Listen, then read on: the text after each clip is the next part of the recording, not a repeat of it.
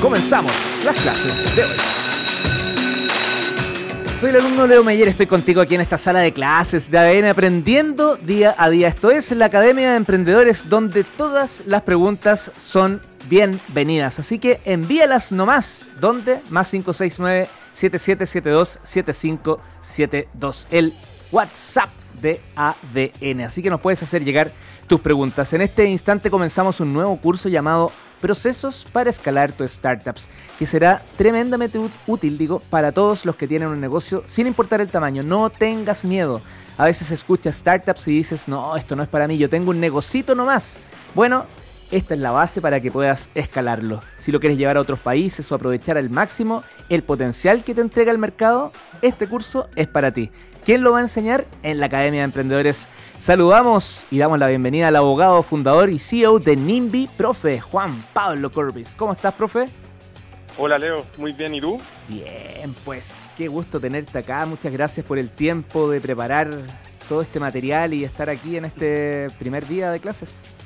No, gracias a ustedes por la invitación. Eh, estaba, escuchando ahí la, conversa anterior, estaba súper entretenido. Así que nada, saludo ahí para Jessica y, Por ahí veo un una cuarta persona que no, no reconozco, pero saludos también por ahí.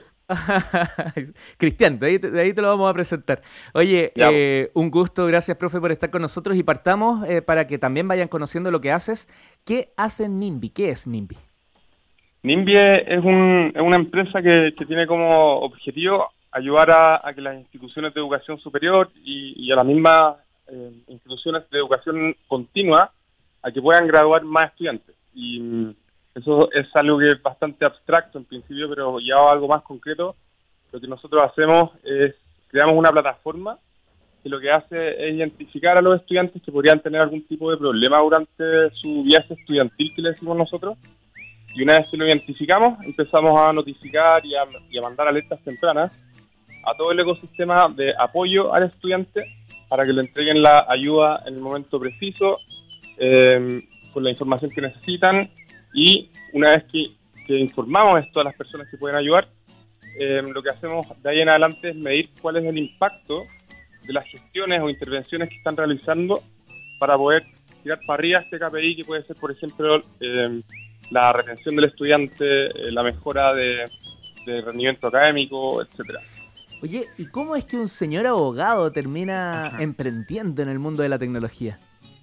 Sí, fue bien raro. eh, el 2016 me fui a estudiar un, un máster de Derecho a Chicago, y me, pero me fui con mi señora, y mi señora también se hizo un máster que duraba dos años, el mío duraba uno, y, y durante el segundo año eh, me quedé yo, mi fondo, el mío se acabó el segundo año y que fueron mis compañeros de derecho y todo, entonces yo ahí eh, aproveché ese tiempo de tomar cursos de emprendimiento, innovación y, y en ese camino eh, empecé a meterme mucho en el mundo de las tecnologías educacionales, porque estaba todo el día estudiando, entonces, y, y además estaba muy enfocado en buscar un problema no resuelto. Y, y de ahí en adelante empecé a investigar empecé a hacer un montón de entrevistas para validar el problema que había encontrado, hasta que volvimos a Chile con mi señora y, y lo levanté. O sea, fui, eh, validé que el mismo problema que había en Estados Unidos estaba acá, obviamente. Y, y ahí partí con la idea y hoy día ya estamos trabajando con, con instituciones en Chile, en México y, muy pronto a, a cerrar algo ya con Perú. Te hago, te hago estas preguntas profesionales porque justamente nos ayudan a todos, a mí, a, mis compañeros de curso, compañeras de curso, a entender por qué nos vas a explicar cómo escalar, porque justamente no solo tuviste que hacerlo, sino además el inicio fue súper basal, pues. O sea, de partida no eres del, del segmento, del sector de la tecnología. Em, y además me imagino que tuviste bastante tropiezos, caídas, errores, fracasos. Sí, Sí, mira, quizás justamente esto de que yo no venía al mundo tecnológico puede ayudar a, explicar aún mejor lo que quiero hablar hoy día, que es, esto de cómo escalar eh, una empresa, cómo pasar de tener X número de, de, integrantes en el equipo a duplicarlo, o etcétera.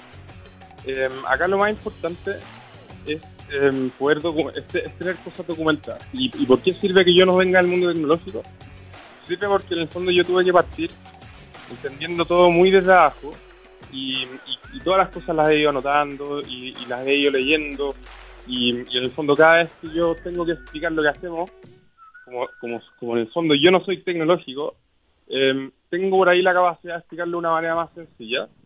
Em, y eso tú lo puedes llevar un poco cuando llega un nuevo integrante al equipo, en donde yo me encargo, en la medida de lo posible, de que su llegada sea rápida y que se ponga a trabajar lo antes posible eh, sin tener que partir desde cero. Entonces, por ahí, em, la importancia de todo esto de tener un, un, proceso escalable es, ojalá, desde el principio, a poco, eh, ir documentando las cosas, tener, un, tener procesos establecidos y, como les voy contando en las próximas clases, eh, regirse por ciertos principios.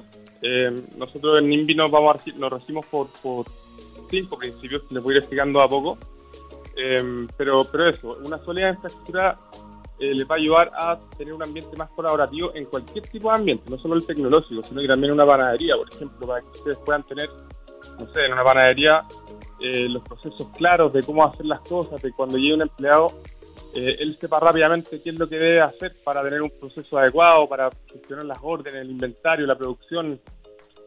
todo es muy importante, si no al final uno se lleva unos malos ratos grandotes y yo creo que lo más importante acá es darte cuenta que cuando tú tienes que repetir dos veces el mismo problema, o sea, la misma explicación, es hora de documentarlo.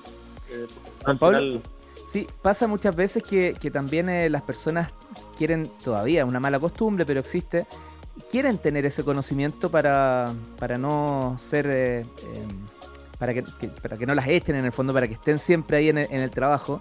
Eh, por el miedo a que otro llegue y, lo haga mejor. Hay varias razones por las cuales de repente nos, nos cuesta documentar. Sí. Ah, perfecto. Tú dices como en el fondo, como no quiero ser reemplazado, no voy a documentar. Exacto. No, quiero que, mi conocimiento, el cómo se hace, eso lo sé yo nomás.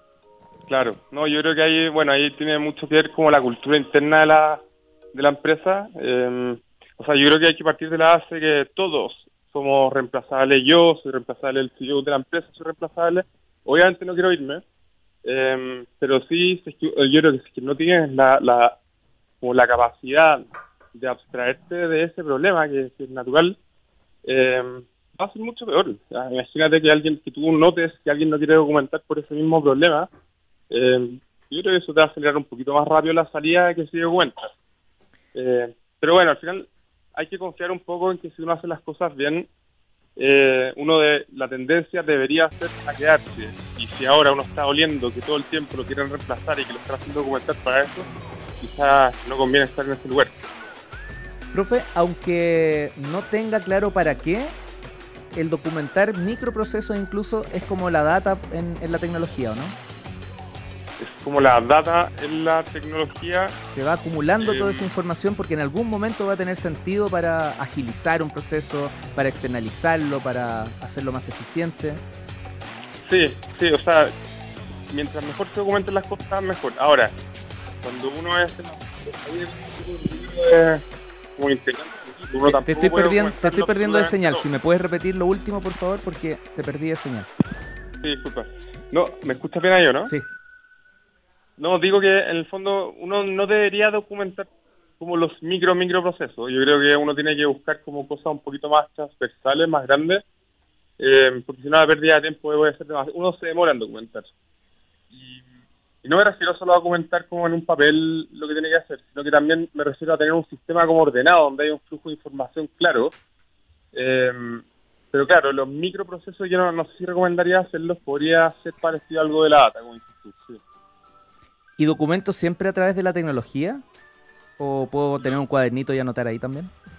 No, o sea, mira, uno de los puntos que quiero hablar eh, es en el fondo de cómo hacerlo y uno puede tener distintos sistemas como de carpetas, una Wikipedia interna de la empresa, puede estar en un cuaderno, si no, no ocupan computador, em, y obviamente es más fácil en, un sistema, eh, en una plataforma, ojalá que esté ideada para esto, em, y, y además tener acá yo no solamente digo cómo documentar como el proceso de lo que se tiene que hacer, también hablo también de seguimiento objetivo, eh, también como tener como ciertas leyes internas, como cosas que no, como ningún punto de falla, eh, componentes, eh, indicadores claves de rendimiento, son todas cosas que te ayudan a hacer un mapeo completo.